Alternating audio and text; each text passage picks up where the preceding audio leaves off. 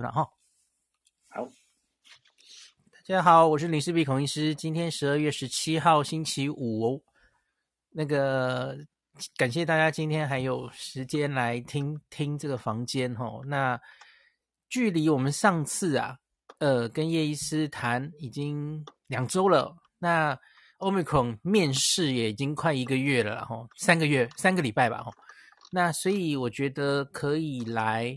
更新一下我们这几周那个 Omicron 的资讯，其实多如牛毛 过江之鲫。然后呢，英国那我们那时候其实就有猜吼，叶医师上次最后跟我们说，他有说，诶，南非的资料啊，虽然我们知道南非现在第一个烧起来嘛，那可是南非观察到的状况不一定能呃在其他的国家适用哦，因为其实有很多因素嘛哦，南非现在是夏天。然后南非它的整个感染加疫苗接种，诶，其实跟多半的别的国家是不太一样。那你当然会说，台湾其实更不一样了哦，因为别的国家还蛮靠这个自然感染的哦。那南非跟印度好像自然感染的人都蛮多的，而南非他们又有一个特别，是他们没有经过 Alpha，它跟别的国家都不一样。那所以。上次耶斯就绕话说：“诶，我们可能要看下一个爆掉的国家，然后我们才能比较有更多一些证据。那那些国家，不管是打的疫苗哦，那个老年人的比例哦，那可能会更为全世界的别的国家可以参考。Omicron 真的到你的社区之后会发生什么状况哦？”那果果不其然，结果现在是看到有一个国家就是确诊大增，是英国哈。那美国不知道怎么样，美国目前台面上的数字好像还个位数了哈，在他们所有的去那个定序中间的比例，Omicron 好像还只占个位数。可是我相信只是时间的问题了哈。那所以第一个是英国的话，当然好处就是。那当然对英国人民不是好消息，可是对我们的好处，就是因为英国这一年以来，大家都知道它的监测就非常非常的及时，然后他们有很强的团队，可以把很多资料都都很快的呈现给大家看了哈。所以我们今天就从英国开始了哈，从英国开始，呃，然后慢慢谈呃，Omicron 的各个面向，大家关心的面向，目前我们。有哪些有答案了？有初步的答案了？那有哪些是还没有答案的哦？那大概来这样讲，最后最后来谈谈台湾这样子哦，大概是今天会这样进行。那叶医师好，跟大家说打声招呼。大家好，大家晚安。那个我们这个礼拜，当然我我比较注意到的新闻，最近就是英国在十二月十五号这个星期三。他们创下了疫情两年以来的单日确诊新高了哦，那看起来真的是触目惊心，因为你看那个每每日确诊哦，他他在那天就一枝独秀，整个冲起来，超过了今年年初一月英国还在因为 Alpha 封城时候的最高单日记录，还再多一万人嘛哦，那后后来又又有再上去了哦，那那天的。唐宁街的记者会，我就仔细看了哈。那目前英国的政策是，他其实早一步。那我们我们前几次已经讨论了那个 PHE 它最新的这个 technical technical briefing 的一些对疫苗对传染力的预估哈。叶医师前一集也跟大家有讲讲解了哈，我自己也有讲。那英国目前接下来它的疫情走向。还有，他们目前现在是启动冬天的 Plan B 嘛，然后希望可以赶快打加强针的这一些政策，你你自己觉得够不够？因为那个记者会上，我发现有很多人就一直问我们圣诞节要 要做什么，好像很担心发生去年圣诞节一样的状况嘛，吼，Boris Johnson 没收大家的圣诞节这样，吼，那他们现在采取的一定有一些公卫。这个模型的预估嘛，吼，你你有没有看到他们的模型预估未来英国的走向会如何？对，嗯，谢谢。好，对，那所以这个部分他在开记者会之前，他就已经先把模型预估都先做好了，所以他们在开记者会，那这也是他们一概的一个做法，先先有数据，然后再去决定要怎么做这样。所以，那这个就是他在十二月十一号他发表了一个 modeling，那这个是伦敦热带医学研究所的一个模型团队做出来的一个模型。好，那所以呃，再先报告一下英国目前的近况。那今天呃最新数字是八万八千人确诊。那死亡人数，单日死亡人数是一百四十六人左右。那但是在 hospitalization 的部分，就是呃，就是需要 ventilator 啊这些医疗资源的部分是只有八百四十九人。那他当当年这过去两年中间最高的记录是四千两百人，所以他并没有那么大的幅度在压缩医疗资源。所以不管是在死亡或是 hospitalization 的部分，目前它的 curve。呃，还是相当的平缓，跟南非没有太大的差异。但是因为英国呃发现这个 Omicron 的疫情，相对于南非还要来得晚，所以到底接下来会不会突然间再往上跑，那还不确定。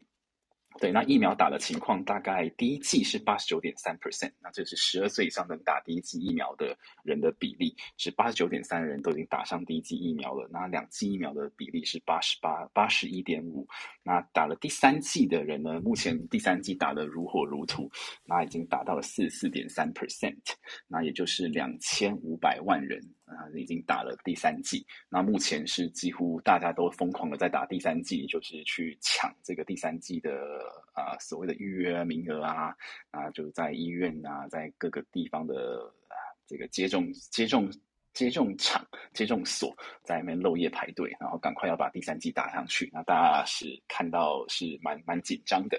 那啊，就我所知，目前呃虽然说没有。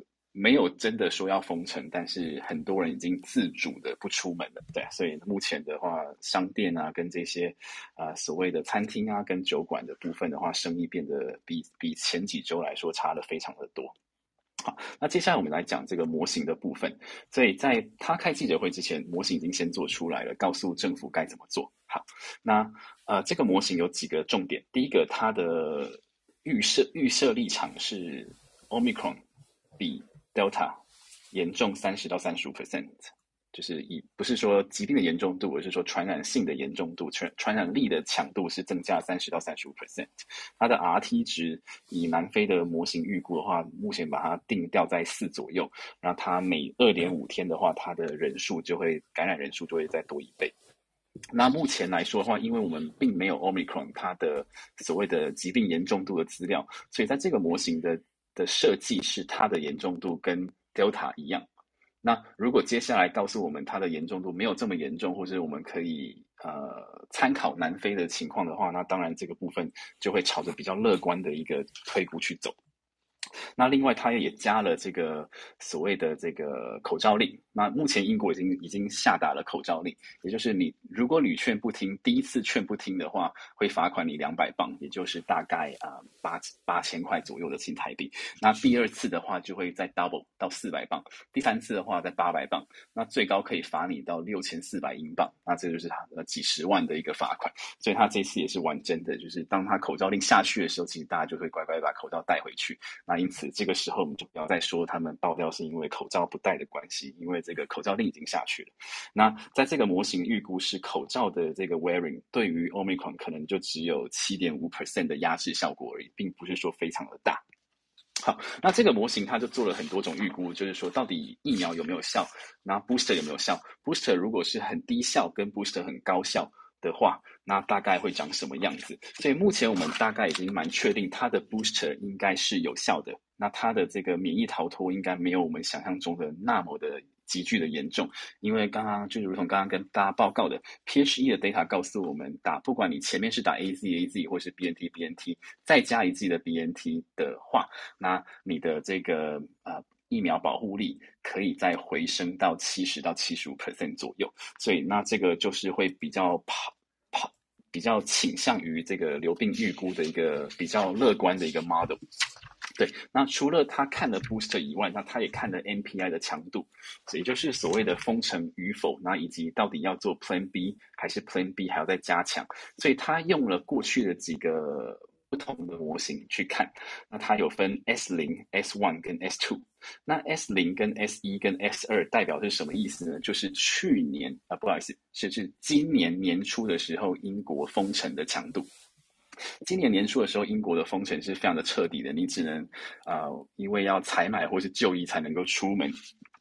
那到了 S one 就是第一波的解封的时候呢，它开放了，大家可以出去运动，那可以呃去呃户外走一走，那这东西是没有问题的。那等到再开放到 S two 的时候呢，啊就可以开放大家呃学校要回去可以回去上课啊，然后你可以去剪头发，然后一些一些店商店是可以打开的，但是你在呃吃饭的部分，你还是只能在外面吃饭，你不能够在室内吃饭，因为室内这个空气不流通，所以感染。的比例会比较高一点点，那到 S3 才是就是目前大概是 Plan B 左右的一个 NPI 强度，所以它又比对了各种不同的 NPI 强度，那它就可以看出每个 NPI 强度的死亡人数的预估大概是会多还是少。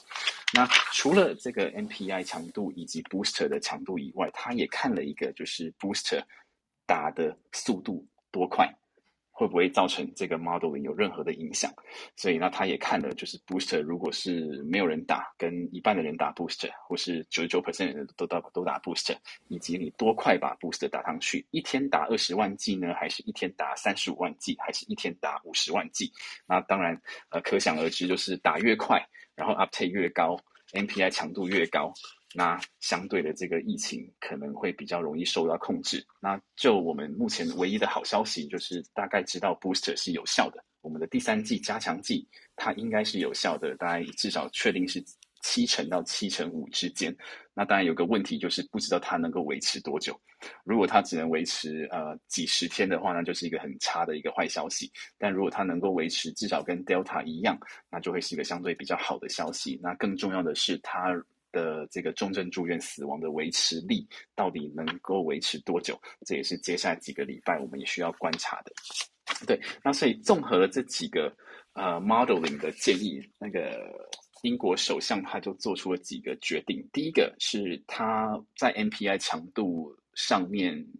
相对他并没有那么想要去再增强这个 NPI 的强度，所以他目前就是走这个 Plan B 的路线，也就是室内口罩令。你在任何室内的场所，你一定要把口罩戴上。看戏、看电影，全部你都要把口罩戴上。违者的话，最高罚款你六千四百啊英镑，就是在好几二十几万。对，那再的话就是从十二月十三号开始，就是这个礼拜一开始，那。建议能够在家里工作的人就在家里工作，不要再去上班了，不要再去呃办公室群聚。那以及如果你要去一些人跟人距离比较近的地方的话，你必须要有 COVID pass，就是你一定要打打满两至少两剂疫苗。那以及或是你要检测检测必须要是 negative，你才能够进去。那以及一些呃一些 guidance，就是你要常常就每每一日自我检测，如果你有碰接触到可能的确诊者，那这个也是之前记者炮轰的比较猛烈的地方，因为在这个 model 已经告诉你了，如果你的 MPI 强度可以再增强的话，那预估的死亡人数可以压制到呃最低可以到九千人这样子。对，那如果你的 NPI 强度不是那么的高的话呢，或是你的 NPI 是不做任何的作为的时候，那至少预估在最差的 scenario，你可能会有三千四百万的英国人感染到这一波的 Omicron 的疫情。好，那到底要怎么样去把 Plan B 继续维持，但是又不把它真的把它又又不要死那么多人？那他目前最好的方法就是赶快把 Booster 打上去。所以，呃，与其他的 model 建议。建议的一天打五十万，他目前喊出来的目标是一天可以打到一百万的 booster。那当然，越快把 boost 打打进去的时候，你当然你的那个群体的保护力就马上会再冲上去。所以他目前的做法就是先维持一样的 NPI，然后在最短的时间把 booster 打上去。那再且战且走，看看接下来如果他的 severity 跟 hospitalization data 持续恶化的话呢，他就。还有后备资源，就是再把这个 NPI 强度往上拉，也许回到了 Step One，也许回到 Step Two。那最最糟糕的情况之下，就像跟去年一样，再把这个呃国家再把它封起来。对，那这个是呃这几天的一个变化。哎，叶师，我想确定一件事：英国之前的口罩令的时候，它它有这么严格的法则吗？就本来就有吗？没有罚这么多。哇哦！所以这次是加强的口罩令。了解了解。那这个，诶，对我我我没有仔细看到，所以他们的取舍是这样哦。那个 Boris Johnson 自己是不是曾经有承诺过他，他他不会再像是这么严格的 lockdown 回去了？是不是政治的承诺？嗯，我觉得这个是这个是一个大家对于科学的相信，就想说我们去年已经这么惨，那今年啊、有了疫苗的保护，那看到 hospitalization，看到因为 COVID 死掉的人也并没有大这么这样的拉拉高，那是不是我们可以取个中间点，就是可以有一些 MPI，但是可以可不可以让大家还是可以过一个圣诞节，就是过个年这样子？嗯哼，对，那。毕竟这个防疫的疲劳已经已经非常严重了。那过去两年这样子开开关关开开关关，其实也真的造成很多的人非常的非常的辛苦。可是我我自己有一个想法哦，因为因为我这几天有看到在在我的脸书下面留言，很多人很崩溃，就说：“哎，我们到底还要防疫到什么时候？有完没了？有完没完？这样？”那可是我觉得以英国的立场来看，英国是七月十九号就自由日啊。相对是就比较放了吧，那放到现在已经五个月啦，所以我觉得，假如在这个时候，你你不一定要很久嘛，你你也许就维持，就忽然进到比较严峻，看可不可以挡一下，因为你你挡其实就是抢时间把疫苗打起来嘛，哦，那其实好像也应该不会招致太大的反弹吧，因为他们已经松很久啦，可是好像这次就没有很想，就是太。太严格回去了哦，嗯，因为松很久，有时候一血拉不回来。OK，了解。你前面他们是真的严格了蛮久了哈，都都已经被逼疯了，这样一直都停课啦，一直都那个，嗯。所以这个，哎，这个的确是一个两难。那他至少另外一个他的做法，就是他把 modeling 的这个一天打五十万的这个做法，嗯、就是再把它 double 上去。把它变成一天打一百万，嗯，OK，来去来去 max out 它的 capacity。那当然，一界这边还有一些反弹，就是说你，你你叫全部的医护人都去打疫苗，那病人谁顾啊？OK，对，然后他就动用了一些后备的资源，然后说去增加这个 booster 的量。那这次的人民看起来也是蛮配合的，所以嗯，我看他们真的打得很快，嗯，是，然后至少都是五十万以上嘛吼，每天，嗯，是，而且 social distancing 啊，口罩啊。那都带的算不错了，大家有被吓到。那那个有有一个问题，就是你刚刚也有提到，就是我们虽然知道，呃，其实现在也不止一个证据了嘛，吼，有我们有血清实验室的证据，就是第三针之后，诶，的确综合抗体可以比较高起来，吼，像是 BNT 自己做的嘛，吼，或是我看好像有一篇莫德纳也做出来了。虽然那是假病毒做的，那然后就是你刚刚说的 PHE 的报告初步哦，真实生活的这个呃保护效益也有看到，打了加强针后可以回到七十到七十五。那可是假如哦，这个七十到七十五，它大概就只能维持个两个月，或是然后就它慢慢又降下来了哦。呃，我觉得好像不是不可能嘛，对不对？那就就像我们现在虽然知道这个 booster Delta 它可以回到更好，对不对？也许可以回到九成以上。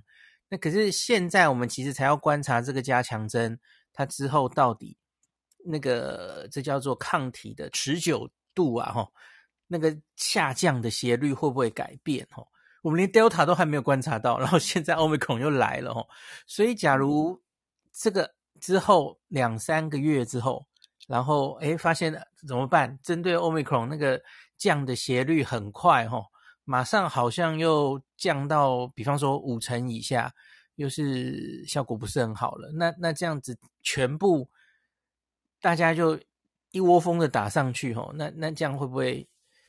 然后你可能就要打第四针了，那会不会民众就比较不会理你了？不管虽然科学上觉得。诶，我们那时候做出来一个新的次世代疫苗了吼，时间上办得到嘛吼，然后假如做出来效果真的比较好，后后来我们再告诉大家说，针对 Omicron 这个加强针哦，打了之后，诶，效果更好。虽然也不知道持续多久，那可是又开始催打。可是你觉得民众现在是很配合啦，吼？可是二三月、三四月之后，然后 Boris Johnson 又说我们需要第四针，你觉得那个会不会比较少人会越来越想去打这样子？嗯，以英国的做法，目前赶快把第三针打上去，我觉得是一个对的做法。嗯哼，因为温带国家在这段期间的医疗资源是非常的紧绷的。OK，对，它的紧绷程度就很像 RSV。RSV 在台湾，它的 seasonality 不是很明确，但是在英国的温带国家，它在呃 RSV 在比如说十一月以后，它占了我们小小儿病房的百分之六十的占床率。OK。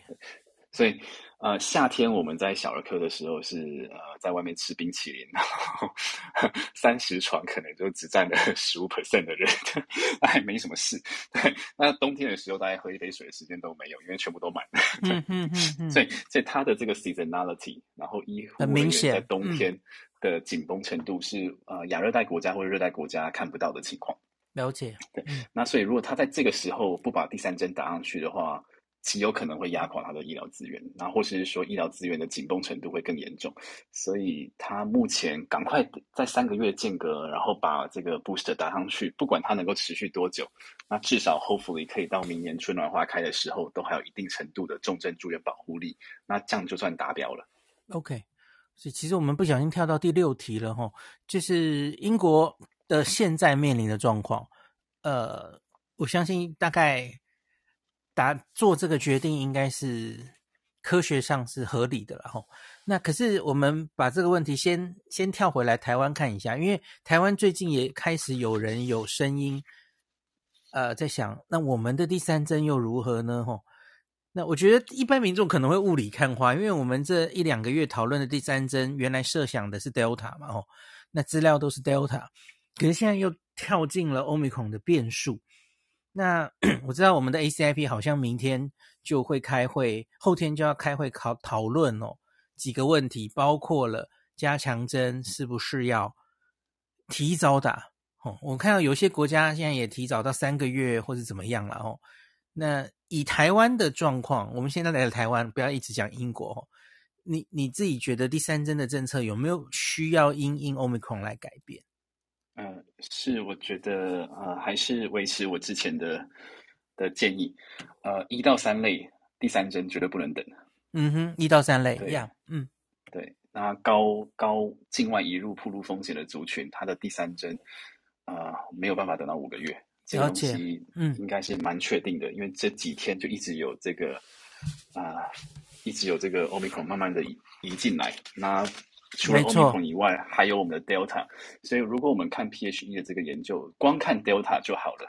你的这个 BNT 打完到了第二十五周的时候，已经降到了这个六十三点五 percent 的保护力了。Yeah. 那这个时候急需要再把 boost 打上去，把它 boost 回去到九十二点六。那那 AZ 的话就更不用讲了，它到二十五周的时候已经掉到四十一了。OK，那已经低于这个 WHO 的一个标准了。嗯嗯，所以呃 AZ AZ。一到三类的，赶快要把 booster 打上去。我想这个也是蛮明确的建议。那呃，南韩也做了一类似的事情，在十二月十号的时候，他也跟随英国的建议，就把这个第三季的间隔，呃，在至少在六十岁以上的人跟这些相关的高接触人，全部把它缩成三个月。OK，那他在缩成三个月之前，其实他就 benchmark cough boost 最宽的那个。呃，天数就是四个月，所以他很早就跟着 Cove Boost 在调整他的这个缩短他的这个、哦、呃这间隔。了解。对，嗯、那我们的一到三类，那这个是应该没办法等的。OK，即使是我们有一些人是莫德纳，莫德纳嘛，吼，那虽然其实现在资料也还不多，可是其实你也还是建议应该去把它打上去了，哈。这些现在特别是这个春节专案。这个期间可能就有机会一波一波面临到 Delta 甚至 Omicron 攻击的这些防疫旅馆的人呐、啊，或边防的人都应该要第三针打上去嘛，吼。是。那像检疫所的人，他们是会直接回到家接触家人。嗯哼。对，那这个就会变成一个很容易的出来的破口。那相对住在里面的人，你还知道。呃，会他会有不断的观察期，对。但是这些工作人员，他是早上下班，下午他可以就回家了。那回家会有其他的家人，那家户之间的传播，我们也是蛮确定的。不管是 Omicron 或是 Delta，两到三倍都是，都是最严重的。嗯、对对。既然我们谈到这，我们就来谈台湾最近这两天的一个重点。虽然大家可能在关心公投哈，可是这件事好像也蛮严重的。就是我们诶，很巧，有两个旅馆，两个防疫旅馆都发生了群聚哦。那我今天下午有写一篇，其实这已经是我们第三跟第四次发生了。我知道你大概记得啊，诺富特这个大家都记得，然后。那个诺富特发生了群聚感染，可是其实前面还有一次很小的，可是那个就是上海回来的一个台商，那时候一直在争执，诶，到底是不是他上海来境外一路？结果后来发现住他应该是隔壁房吧，有一个德国回来的，然后那个也是序列一模一样哦，那所以看起来也是在那个看时间，大概是德国的先回来，然后防疫旅馆里面传给人家的，然后。那这一次就发生了，桃园有一件哦，这个案例比较多哈、有六例会改列本土嘛，因为培养出来这个定序出来序列都一样。那还有台北也发生了一个了哈，那很多我看有记者或是有一些民众的反应，就是马上就想到，哎，完了，那我们 现在这个专案哈，我们似乎还会，因为你会提早让他回去隔离嘛，哈。那七改成七加七，你觉得假如我们防疫旅馆吼会容易有这样的破口？那其实原因也还没找到啦吼。虽然现在在猜可能会是什么环境污染等等的吼。那可是你你自己觉得看这一些啊、旅馆的防疫旅馆的群突发，还有我们接下来的春节专案，你有没有什么建议？所以这一次桃园的事件之后呢，中央防疫中心也做了很多的嗯。呃补强哈跟建议，嗯、对，那其中有一点就是它的通风跟换气设备，还要重新去检视它。嗯哼，然后我想这个是一个非常好的一个做法，因为呃我们知道从 Alpha 开始，那气溶胶比例就已经比武汉株还要来的拉高了。那在 Delta 的话就更不用讲了，大家都应该还记得这个倒个垃圾就就感染的事件。OK，而且双方都有戴口罩。对，那在 Omicron 的部分的话，以目前的香港大学的研究，它在上呼吸道的这个复制的速度是非常的快的。嗯嗯，对，所以呃，气溶胶它的确在武汉株的时候不是一个很大的问题，但是到现在的 Delta Omicron 这个可预测的是它的这个呃途径的比例应该会拉高。对，所以换气就变得相当的重要。这也是为什么英国或是 WHO 在今年。今年年初开始就开始一直很倡导这个换气的这个东西，那以前都没有，以前就是说 social distancing 应该就是没什么问题。那这个是过去的经验，但是未来已经呃从一年前的到现在已经改变了，所以换气变得相当的重要。那也要去看这个气流的方向，就啊。呃以前我记得 SARS 时期有一个很惨痛的案例，就是大家以为它是负压隔离，就是正压隔离，嗯、它的气体是从里面跑出来的，对吧？那大家没有去测，也不知道，所以气流的方向啊，以及换气还有过滤这东西，可能也是一个蛮需要去注意的地方。那当然，这个 for my transmission 也就是接触感染啊、环境污染啊、环境传媒、环媒的部分，也当然是需要透过监视器去检视。Okay. 啊，另外就是大家呃常说嘛，就是你你戴了手套。就是你自己安全，不代表被你碰到人都安全。对 对对，嗯。那呃，就在餐厅的时候，我们也常看到，就戴个口手手套的服务生，那他刚帮前一桌人收完他的碗筷，然后就直接帮你呃，直接把你的餐点递上去，或者你的杯子递上去，那这就是一个很危险的一个 一个举动。嗯 嗯嗯。嗯对，所以呃，要还是要提倡一下这个严慕庸教授的这个 key message，这叫做三明治洗手法，也就是先消毒，再碰触，再消毒。对，嗯嗯，就跟我们在医院做的事情是一样的哈，是洗手的几个时机吧哈。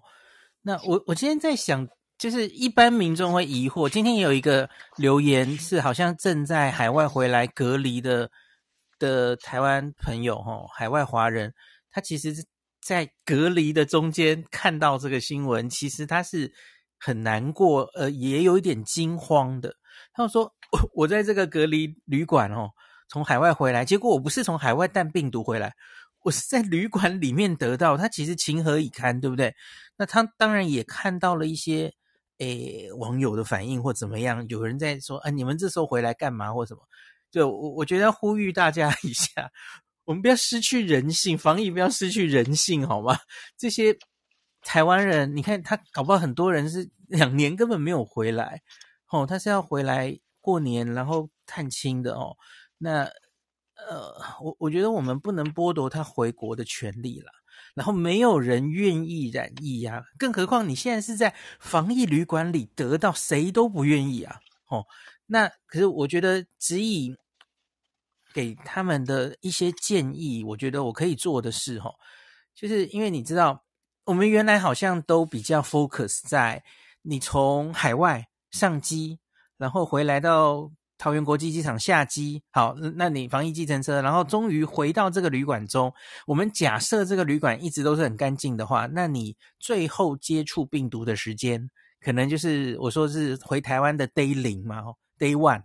然后我们就开始算这个潜伏期，你什么时候可以安全嘛？那可是现在你看，这两年以来，我们已经四次这个防疫旅馆也出过事，所以你在防疫旅馆里呀、也是有机会接触到 病毒的话，哦，那我觉得我们在唤醒大家的注意的方法可以这样，我我我想说的方法是这样哦，呃，你真正最后比较没有风险的时候，是要从你。离开防疫旅馆的那一刻才开始计时，不是你从机场回来哦，是离开防疫旅馆，对不对？就往后延了嘛，哦，所以现在我们我们有些人是七天回到家嘛，哦，那有些人是十天，有些人是十四天，所以你就从那一天开始往后算，算多久呢？我常跟大家讲的十四加十啊，因为因为你你接触到病毒之后，诶，你十四天内都可以发病嘛，哦。然后你再加十天是大概你可以传给别人的时间，所以你离最后暴露在这个病毒的风险之下的时间，你往后加二十四天，不管政府怎么跟你说什么 十四加七或怎么样了哦，我觉得在这个天数里面，大家都要提高警觉。你你不要在政府说的十四加七之后哦，一过了。第二十二天你就去开趴了，你就去夜店了，你就去接触不特定 多数人了哈。我觉得大家就是共体时间嘛，因为你你是回来过年的嘛，那就是不要去太多这种公共场所，会接触太多人的。大家有没有看到前天的日本的大新闻？岔题一下，其 实 Omicron 大概快进日本社区了哈，因为有一个超白目的 那个。都是二十几岁，一个女生把 Omicron 带回来哈，她自己在家里隔离然后，可是她在在回国的第一还第二天，她就接触另外一个，我不知道是她男朋友了哈，二十几岁的男生，然后明明他已经有症状咯，然后这个男生自这个男生自己有症状了，他还是去看足球，然后结果现在好像在足球场又传染给一些人哦，那这就是有点。就是完全没有概念，因为你你刚刚接触一个从国外回来的人，其实你是有风险的，这个是让人觉得有点夸张的案例哦。那你你只要大家没有这种警觉，只要一个案例，我们如假如遇到一个 super spreader，那那就是出去了哦，搞不好没有机会把它挡下来哦。所以我觉得你自己是从海外回来的。然后，假如有家人是从海外回来，家人朋友吼，真的都要非常例行我们的这个自主健康管理，那不是随便玩、随便讲讲的吼。诶，我怎么会岔题岔到这里？总之就是，反正就是最后可能有风险的时间，你往后加二十四天，然后。你我觉得你就当你自己可能是有病毒的，因为大家不要忘记有无症状感染了哦。那虽然政府有一个方针，就是我们又加了几次快筛嘛，他会多发几次快筛让你做。可是你不要忘记这些检查其实都有未阴性啊。你不要因为哦你做了好几次，反正都是阴性，你就觉得自己一定没有问题哈。我我我建议大家还是忍耐一下哈。你就跟最重要的人见面就好，然后不要去那些公共场所，就拜托大家了。这样，叶师有没有什么要补充的？哇，这个心理压力也很大哈。对，真的会蛮大的。出来的、嗯、还要再 assume 自己有可能，哎，刚好那一天就是很不幸而中了。嗯，对，这个其实，哎，这个大家都辛苦了。对啊，不过我想说，哎，是不是能不能再想一想其他的方法？嗯、就是比如说，啊、呃，一人一室的一个一人一户的隔离的方法，那样子。嗯嗯。对啊，那这个时候当然可能就要必须要牺牲掉一些隐私了，就可能你至少要架设一个摄影机在你的门口，哦、然后把它分享给防疫相关的人员，这样子，那做二十四小时的监控，因为现在很多的这个网络摄影机其实它会 automatically 跟你说你的画面有更动这样子，嗯、那当然这个部分的话。看用什么方式让这个所谓的人权啊跟隐私可以得到一定程度的保障，但是又不对防疫来做打折，啊，这个也是一个嗯，也许我们可以未来要思考，如果这个以后是一个常态的话，那势必要列入一个考量。对，嗯，那我们再回到台呃英国好了齁，那天的记者会上，我注意到那个 Chris Whitty，他他有提到哦。目前英国的状态是 Delta 跟 Omicron 两个两个疫情同时在流行，就是等于他他从自由日以来，其实只看 Delta 来说，它其实就是维持一个 plateau 嘛，吼，它是平的，它也没有再往下走。那所以随着 Omicron 进来，它好像就是加在这个疫情上面，哦。那所以我就不禁想到了，吼。其实现在跟南非的状况跟英国的状况不太一样哦，因为南非它现在夏天，然后它好像 Delta 已经传的差不多了，它维持着一个很低度的呃疫情，大概每天在这一次之前可能每天就两三百例而已啦哈，PCR 阳性率也是很低哈，那可是英国不是，英国维持在一个还蛮高度的流行，然后现在又有一个 Omicron 加进来，所以。今天好像有提到，就是就因为它是两个疫情同时，然后有一个很重要的差别。我我们之前看到啊，Alpha 取代第六世 G，Delta 取代 Alpha，其实跟现在这个状况有一个最不同的地方，是因为 Omicron 有很大的免疫逃脱，所以它可以，它不必要是跟 Delta 抢同样的宿主嘛，哈。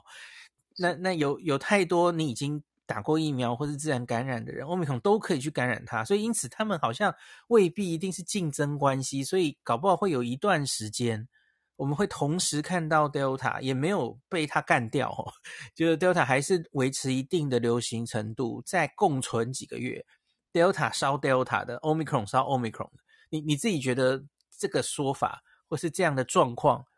会会发生吗？还是其实会跟之前一样？我们会看到 Delta 很快被取代掉。在英国，我只说在英国。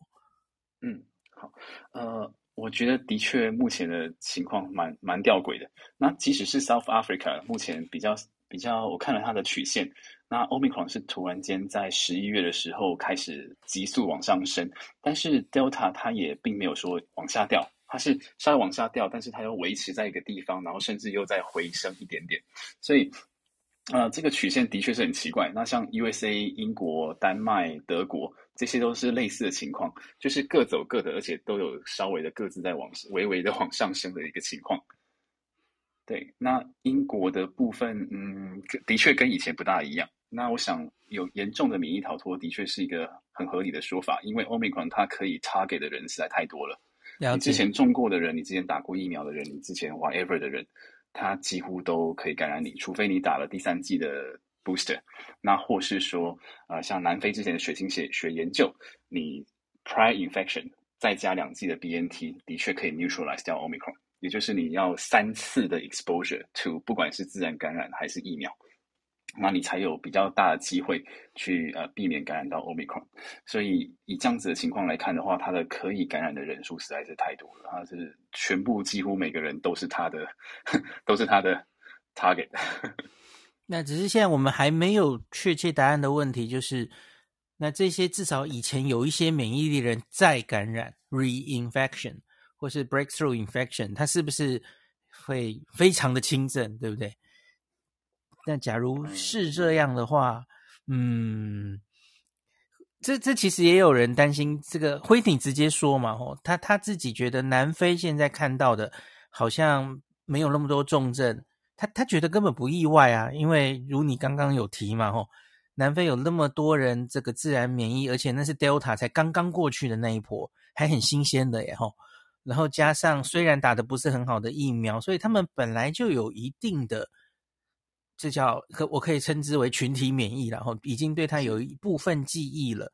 那辉体说，这个我们在英国也看到过啊，就是 Delta 来的时候，哦，前面的 Alpha 建立的免疫力就让 Delta，你看这个致死率就压到千分之三，这这不都看过了嘛？所以他个人觉得，在南非看到的现象其实没有令他太意外，然后他很担心大家过度解读南非说，哎，这个病毒不重要啊，反正就是轻症为主啊。你觉得这个说法如何？嗯、呃，我觉得以免疫力来说的话，英国跟南非的免疫力应该不相上下，不会说差那么多。因为英国的血清学调查、呃、也是很高嘛，成，成人以上都是九十八、九十九 percent，所以应该也不会亚于南非多少。那但是另外一个东西比较麻烦，就是人口的中位数。南非的人口中位数是二十七岁.英国是四十几岁，差好多。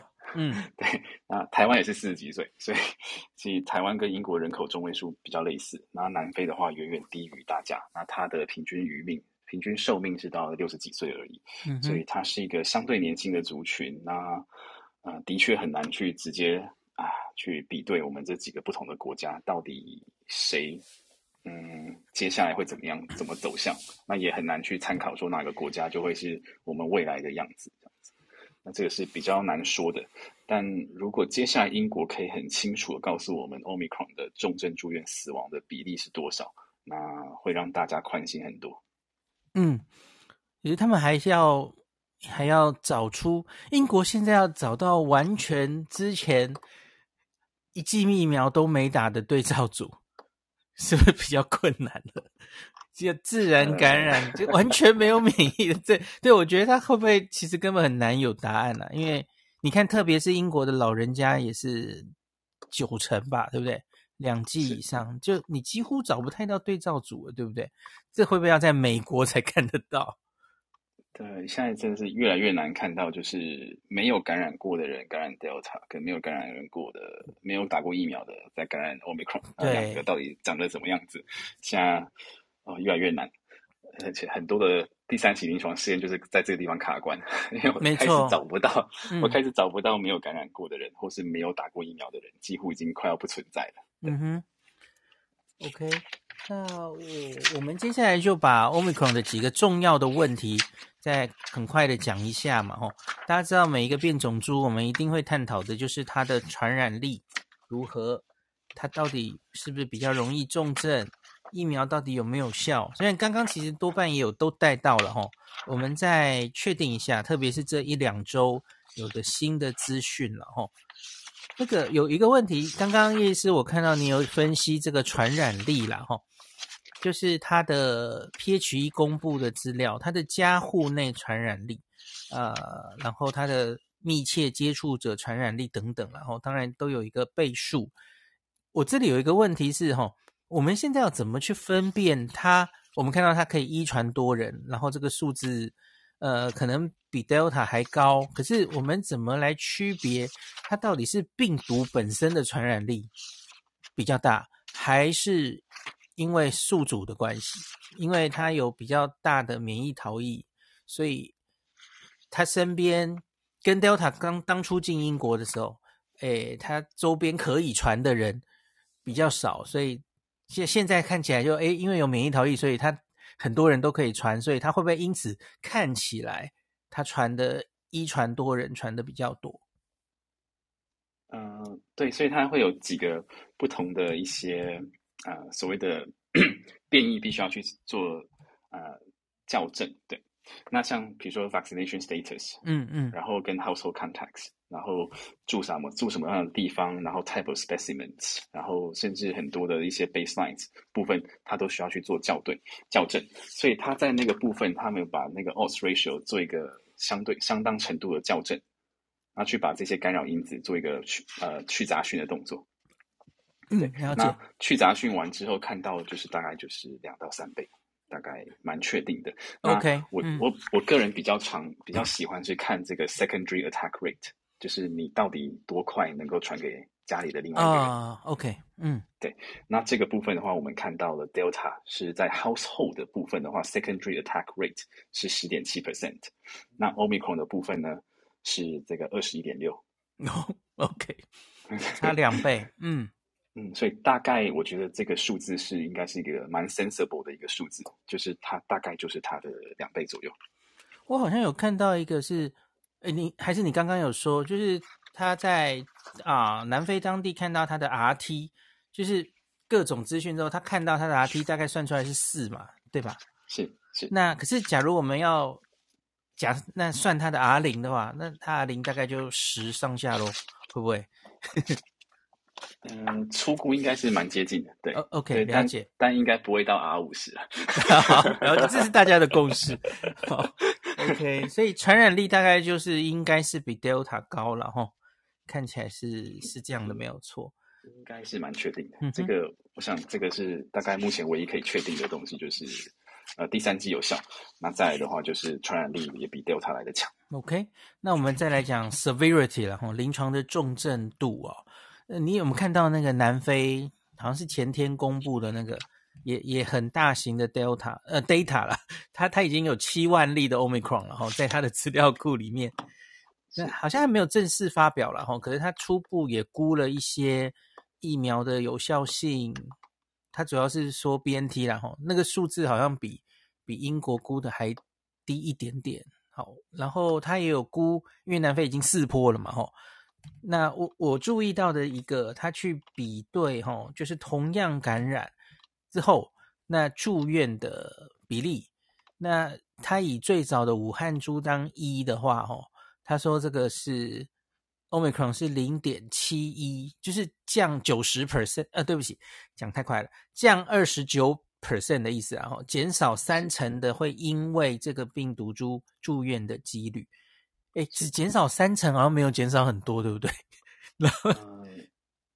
是，而且它的那个校正，它只有校正那个 vaccination status 啊。对，我有看到，嗯嗯。所以 prior infection 的话，我至少目前没有没有看到他有做这个部分的校正。啊，我懂，因为还有很多变因，对不对？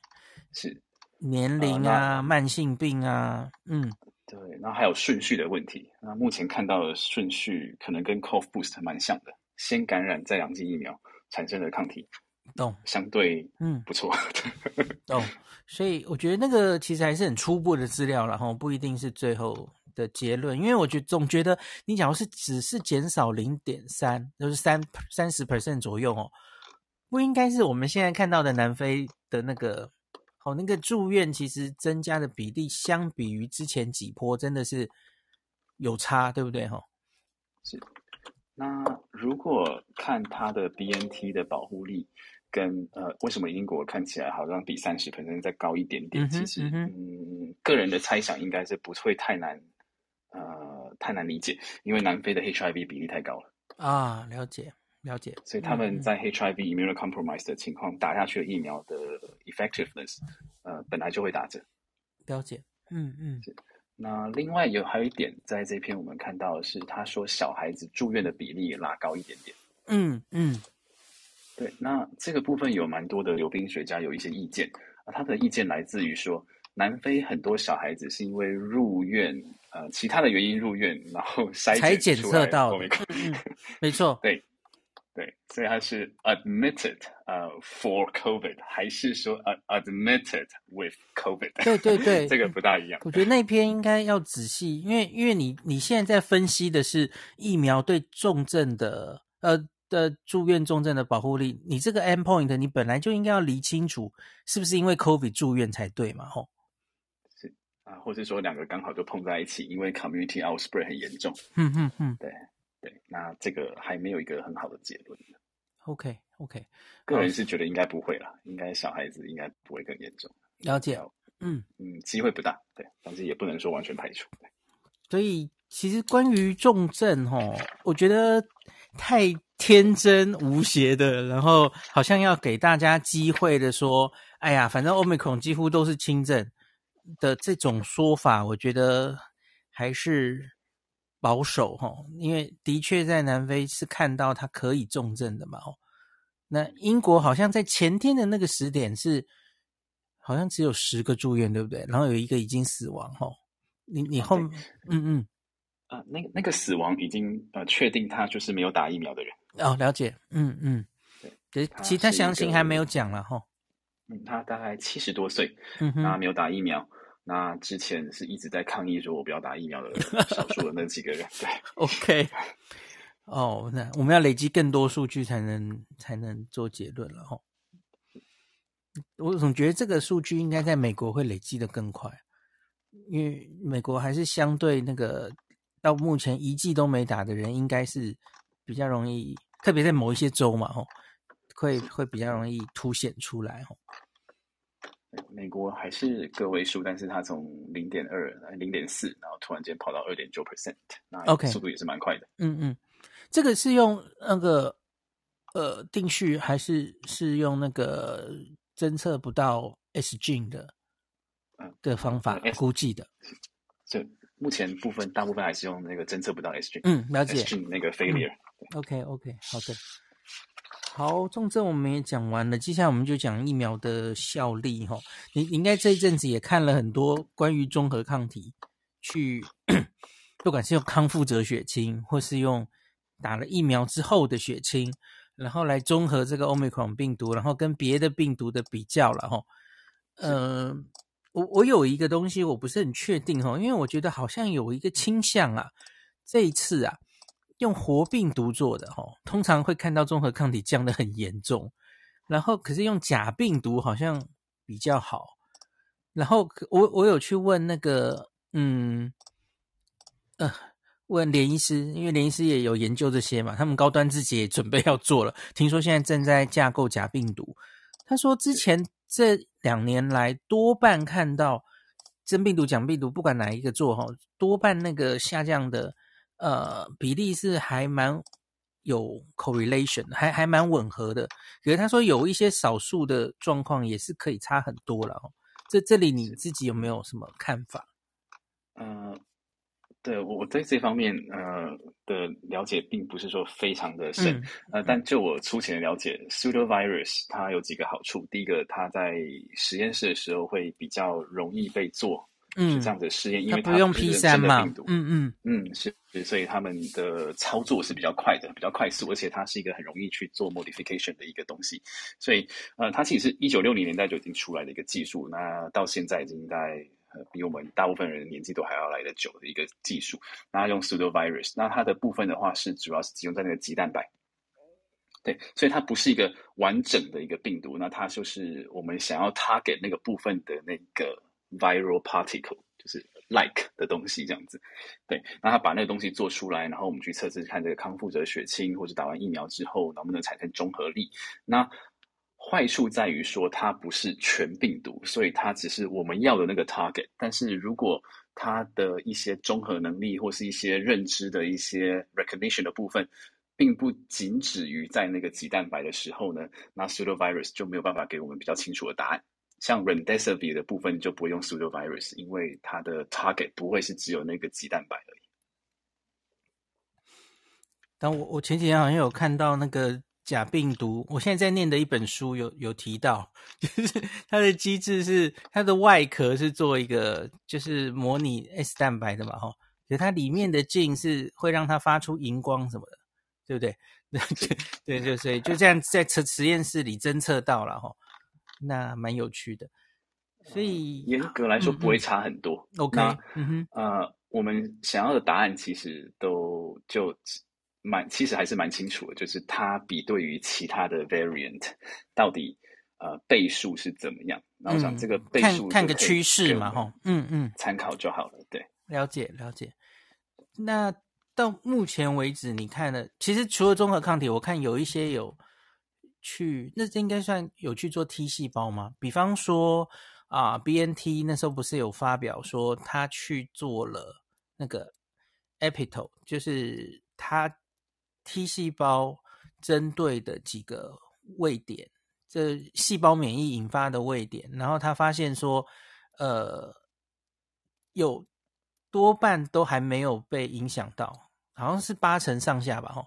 可是当然，你反过来说，就是有两成、两成左右的位点，其实已经不认得了，吼。那是那。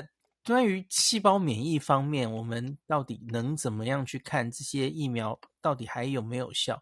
除了真实世界的有效性之外，实验室方法有没有可能做出来呀、嗯，目前还没有一个 gold standard，所以在在 correlates of protection 的这个 surrogate points。都还没有一个很好的一个结论，嗯、没错。那这也是为什么之前免疫桥接，其实大家还有很多的争端，就是你光从 B 细胞去看，你看不到 T 细胞的东西。那 T 细胞的 markers，其实啊、呃，这个技术也还没有真的很突破，所以我们最多的 T 细胞 marker 就从呃康呃 cough boost。去看好了，那他的确有提出了几个 markers，但是他的这个 correlates to protection 就没有像这个 mRNA 的这个 B 细胞的反应来的这么的漂亮，然后还可以去某种程度上面去估算它的这个保护力。那这个部分 T 细胞是还做不到。了解，了解。所以我今天的题目好像问完了耶，好像差不多就是这样。呃，你还有没有观察到什么？我我想一下。现在只以确诊，当然首当其冲应该是英国了吼。那我看到欧洲有几个国家好像也比较高，像是丹麦应该是一个吧，然后还有哪里忘记了？就是我看那个欧盟他们 ECDC 好像发出来的目前确诊的，然后有疾病严重程度的，还是都是轻症跟无症状，然后。目前还没有看到一个，呃，就真的是像前几波这样子，突然间你这个 hospital admission 突然间冲上去，然后这个很快的这个死亡啊，跟 excessive death 突然间就冲上去。嗯，那呃，但是比较新的南非的 update 其实有慢慢看到一些端倪，就是它的这个速度也是也是有在上升这样子。嗯哼，那 Chris Whitty 其实也。呃，得出了一个类似的结论，就是我们就算是它是五十 percent，嗯，呃，严重度的的 delta 好了，严重度五十 percent 于这个 delta，那但是这只要它传给够多的人的话，那还是一样。Yeah，嗯嗯嗯，它还是会压垮你的医疗资源。那所以还是目前还是且战且走。那。唯一看起来比较大的赢面就是第三剂快速打上去的话，至少在保护力会上去。那以过往的经验，保护力上去的重症住院死亡的保护力，同时也会拉高。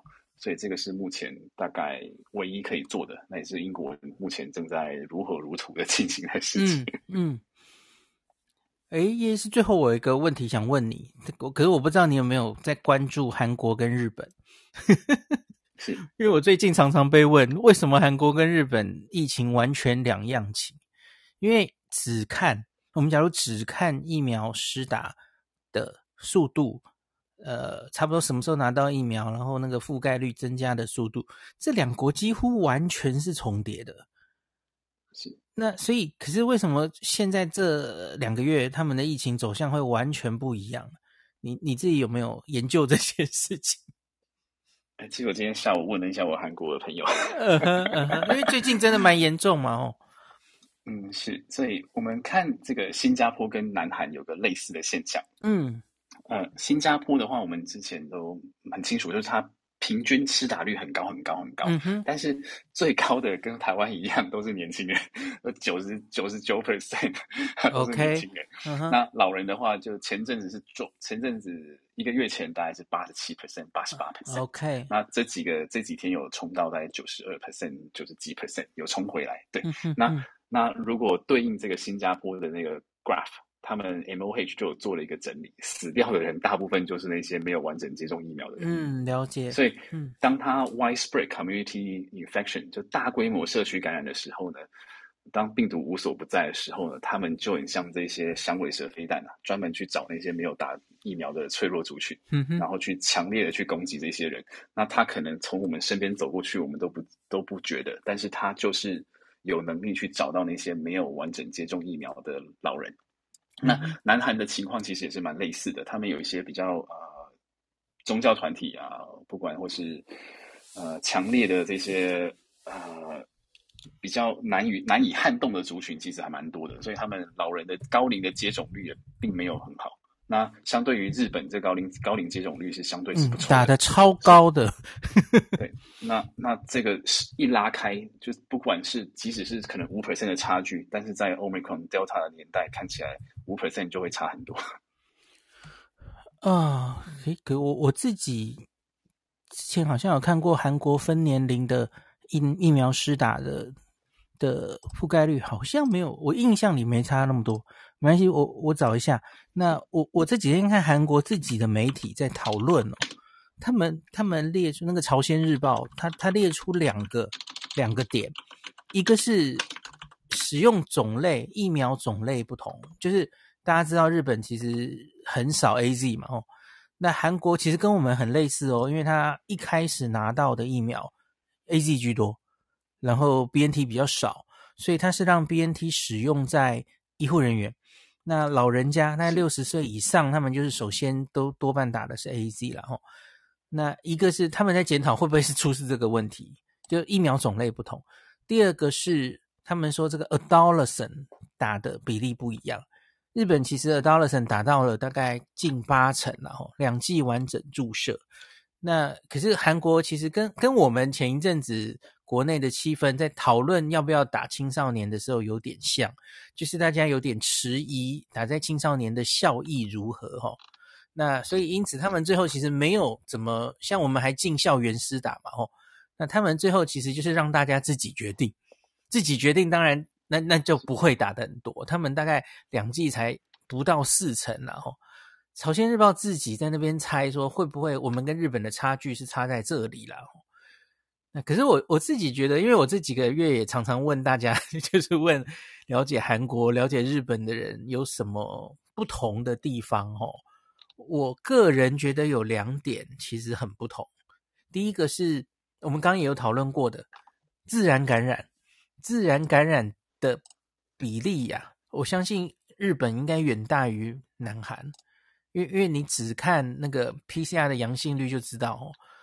那南韩一直是检测做的非常多，吼，它 PCR 阳性率都压得很低，所以它真的之前我觉得有点类似新加坡吧，就在这一次走向期末考之前，其实他们都是社区很一定的压在非常低度的传染，所以他们没有什么人比例很低的人有得过自然感染，可是日本就不是这样了，吼，日本前面五波每一次每一波上来的时候，PCR 阳性率几乎都可以冲到二十。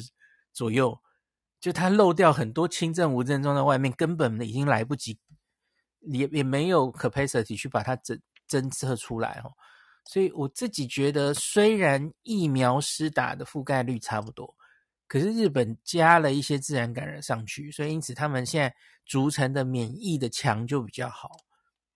我个人觉得未必不是，未必是 AZ 种类的问题，你觉得呢？嗯，种类啊、呃，当然，如果以这个 PHE 的 data 来看的话，把 AZ 叠的掉的速度是比 BNT 来的再快一点点。嗯哼，对，不管是对 Delta 或是对 Omicron，那它的掉的速度是的确是可再稍微的快一点。它本来就比开始的那个保护力就比别人低，然后它的速度还掉的更快，是，是不是？它又又稍微再更快一点点。OK，对，嗯嗯，对，呃，那南韩的部分还有它一个很大的。败败笔是它的这个城乡差距的这个疫苗覆盖率不是很一致，OK，这跟英国也很像，它的每个不同的城市跟不同的乡镇，那跟着随着教育程度跟呃社经阶层的不一样，那它的这个覆盖率就很不一样。对，那南韩的部分，我看他们那个这个地图，那朋友传给我的啊，的确也看到这个现象，就他们各个不同的地区的这个覆盖率不是那么的一致。那啊、呃，我相信日本是不是比较一致？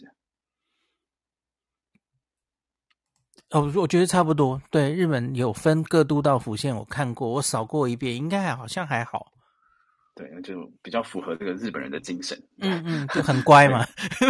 对，对 其实不希望跟别人不一样这样子。嗯，是。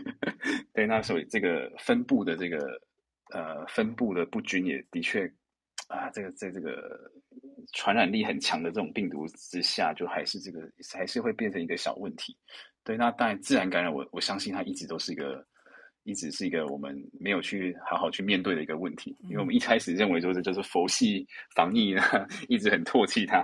可是现在越来越多证据告诉我们，这个 hybrid immunity 看起来是个王道。嗯，就是某种程度上面的自然感染，那再加上两剂疫苗，它的确是可以在一些情况之下给予我们很大的保护。那嗯，那也许我们就真的会往这个黄崇林医师的建议。这个方向走，也许我们就是乖乖的把第三剂 boost 打上，那第四剂这个 的疫苗叫做呃 vaccine omicron。OK，嗯，可讲讲这个这个的时候，我觉得一定会被问的是，你得病的时候，其实不只是你急性得病的时候会不会重症，那大家会马上问你说，那那请问 long covid 怎么办？后遗症怎么办？是，嗯。只只能够呃看到我们比较新的建议，比较新的数据是说，打完疫苗 long covid 的比例是大幅被压下去的。那 hopefully 这东西不会太严重，但嗯，似乎未来要不感染 covid 好像越来越困难的。我现在看到了一个，就是我们那个 LINE 群组里面，呃，有人截到这个是十一月二十三。的韩国的疫苗接种率哦，我可以大概跟大家念一下。我们来从六十岁以上来看，然后六十到六十九岁至少一剂是九十五点七，两剂九十四点六，其实不错嘛，吼。七十到七十九，九十四跟九十三，其实不错啊，吼。那八十岁以上是八十四点二跟八十二点四。掉下去，跟差在这里，因为日本即使是八十岁以上还是超高的，我记得。对，嗯嗯，那这跟新加坡的的这个比例就很像，新加坡就是输在八十几岁以上，他一开始是只有八十几 percent，OK，那其他的都九十几 percent 都没有问题。那年轻人到九十九十五以上，一开始就九十五以上，现在已经在九十九十九九十八，OK。对，那南韩的问题就就在这个地方，那再来的话是它的分布。就是它什么全罗道啊，跟那个郊区那一块，嗯嗯啊，首尔区是还 OK，但是首尔区以外的话，那或是说呃南方的这些地方，它的分布不是很均匀这样子。啊，这是南韩的伙伴给我的给我的回复这样。那我们的七十五岁以上七十三 percent，又输了十 percent，OK。啊，这个就是最担最令人担心的一点。我记得我那时候念日本的分年龄，八十到八十九岁是打的最高的，很令有意外。全年龄每十岁十岁，日本八十到八十九是第一名哎，这这真的是很很积极的。西欧国家也是类似的情况，老年人的尊崇性就非常的高，那他们真的是真的是很乖，嗯，叫他。该怎么做？那他就完全相信这个专家的建议，那马上就去做了。嗯、倒是年轻人的这个接受度是比较差的，尤其是这些啊、呃，就是啊、呃、比较叛逆期的小孩子，他们比较不容易接受这些建议。嗯嗯。那台湾刚好又又是跟新加坡一样倒过来，嗯、我们年轻人打很高，但是老年人哎打得很低。那这是一个可预知的、可预见的硬伤。嗯。可我觉得我们还有一点希望是，假如疫情再起的时候，他们应该都会有一大部分的人了吼，应该会很快就冲去打疫苗的吼。他他现在不打，其实只是因为就觉得疫情和缓啦。我我干嘛一定要这时候去打呢？那跟相对于欧美那些已经很皮的人，因为根本就是疫苗怀疑论者吧。他他他虽然已经都流行成这样，他其实根本已经铁了心就是不打。那个状况还是不不一样嘛，吼，我们真的，呃，疫情又起来的时候，我相信有一些人应该会改变主意的，吼。希望这个到时候这个礼券可以再继续加码，还要加码呀？对，我觉得应该第一季跟第二季要有不同的这个 OK 不同的金额，因为我们现在要做的是拼他们至少先去把第一季打上去，然后后哦也对，那个第二季那个第一季最重要了，吼，跨出第一步。是是，那啊，英国做一个研研究，就是当你还在犹豫的时候，这种人是可以被说服的。但是如果他一开始就拒绝的人，那个这个人就是很难去改变他。嗯嗯嗯。对，那这个嗯，可能就需要再加码，就是第一季的人就再重赏他们，就必有勇夫。有，OK，好吧。其实其实我们打的还可以了吼，虽然已经好像有一点面临瓶颈，可是这这一两周一直各地有一些吹打的活动嘛吼，有稍稍再往上一点了吼。虽然虽然七十五岁以上好像效果有限，有有一点点在动了。嗯，七十五岁的是七十五以七十七十五岁以上的这个礼券加倍，又又年龄加权。嗯，是。好吧，那我觉得接下来应该是特别在圣诞节以后哈。那个，因为因为大家知道，Omicron 确诊在英国，然后案例大增，然后你大概往后看个七到十天，哦，那个需要住院重症的人可能会陆续的跑出来，哈，所以，呃，我我们比较确定的，我回顾一下，哈，今天最后回顾一下 Omicron，我们已经比较确定的是对疫苗的影响，哈，它的确免疫逃逸是如我们一开始担心的，还真的很厉害，然后呢，它的传染力还真的很厉害，然后它已经至少在南非跟英国都证明了它的能耐了哦。那现在剩下的其实比较不确定的就是它重症了哦，它的重症，它的临床严重度到底多高多低？那我觉得在英国或是南非接下来的资料应该都会越来越清楚哦。叶医师，你觉得大概还需要多久？我们对临床的严重度会更？比较有把握的掌握，大概至少两周到四个礼拜。嗯哼，差不多要让病程跑跑完嘛，吼。嗯，是，所以 hospitalization 的部分应该至少两周内会有一个很确定的答案。那 OK，呃，death 的话可能就是在在十天左右，对，大概以过去的预估这样。Yep。所以，对啊，因为大家记不记得，回想一下我们的五月嘛，吼，你有那么多案例的时候，吼，那前面那时候会有一些什么微笑缺氧的 什么什么的，吼，因为传统的病程是啊、呃，发病之后七到十天，然后插管，然后死亡发生在后面嘛，吼，死亡是一个延迟指标，所以只看死亡。很快的跳起来，那通常是前面的这种来不及就医呀、啊，或是微笑缺氧这些事情发生的死亡嘛，吼。那后面还会死亡会一直上去，可是我们最快可以看到的，呃，指标应该是重症嘛，吼，不只是要住院哦，住院当然也重要了，吼，因为住院本身也会瘫痪医疗。那可是需要插管、需要重症医疗的人，那个人数，吼，应该接下来如果增加的话。应该就会看得到了哈，所以大家就再等两到四周，我相信就会越更清楚接下来疫情可能会怎么走哈。就期望就再再把它挡挡在境外两到四周，嗯嗯，那当然挡越久越好。我们现在已经几例 Omicron，昨昨天今天又报了好几例，可是跟前几天是不是有重叠？我看好像已经美国回来两例，然后非洲一例，英国一例，至少我印象里有四例了。所以 Omicron 已经一直在扣关了。那呃，高风险国家的 list 可能要再修改了。他特别，然后就很快就，其实大家都嘛高风险国家。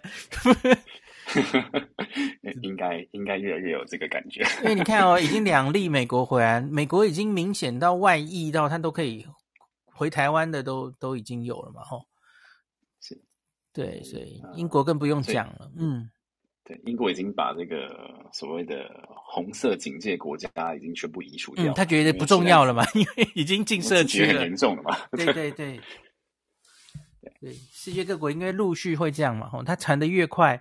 最后那个互相这个就没有互相禁航或什么的必要了嘛？哦，那只是我们呀呀呀，只是我们还有日本也在撑哦，就是这个就是还尽尽量把它挡在门外这样子哦。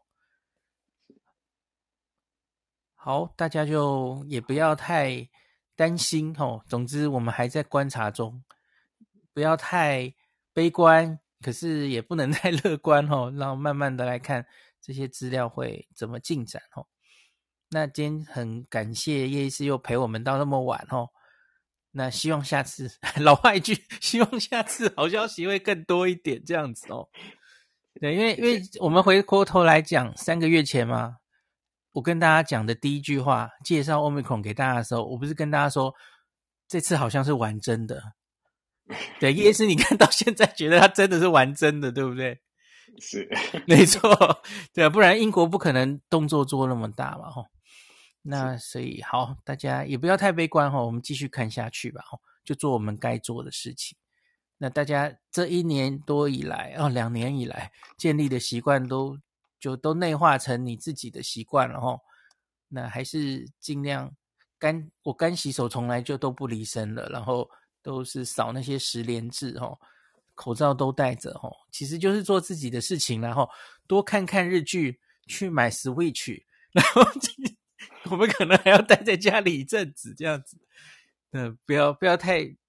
太灰心了哈，我我觉得总会找出一条路出来的啦哈。